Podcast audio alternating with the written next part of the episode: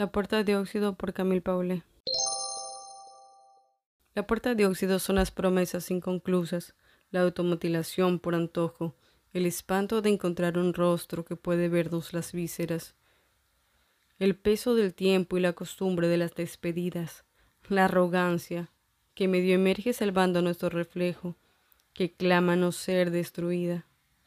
La puerta de óxido es el final de un laberinto de emociones encontradas, expectativas confusas, ilusiones insensatas.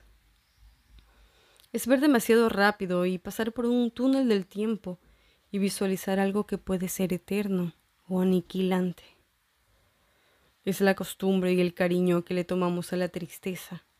Son los celos de la nostalgia que toma sus armas y destruye todo posible puente. Es el miedo a romper la represa de nuestros afectos y que perdamos, sin pedir permiso, el control de nuestra vida para darle las riendas a un ajeno. Es ver horrorizados a ese beso tierno que podría provocar sensaciones que, en realidad, nos aterran. Es ver claramente los bloques defectuosos y temer terminar cargándolos por voluntad propia. La puerta de óxido es advertir lágrimas y despedida, pero también una dicha inolvidable. La puerta de óxido es desesperación por romper el destino, abandonar tu misión, embriagarte de amnesia. Es esa puerta tetanizante donde salimos victoriosos, pero rasgados.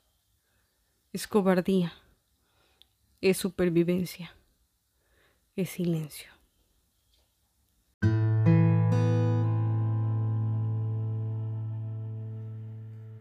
Si te gustó este poema, compártelo. Puedes encontrar la versión escrita en historiaslunas.blogspot.com. Para más contenido, síguenos en redes como Historias Lunas.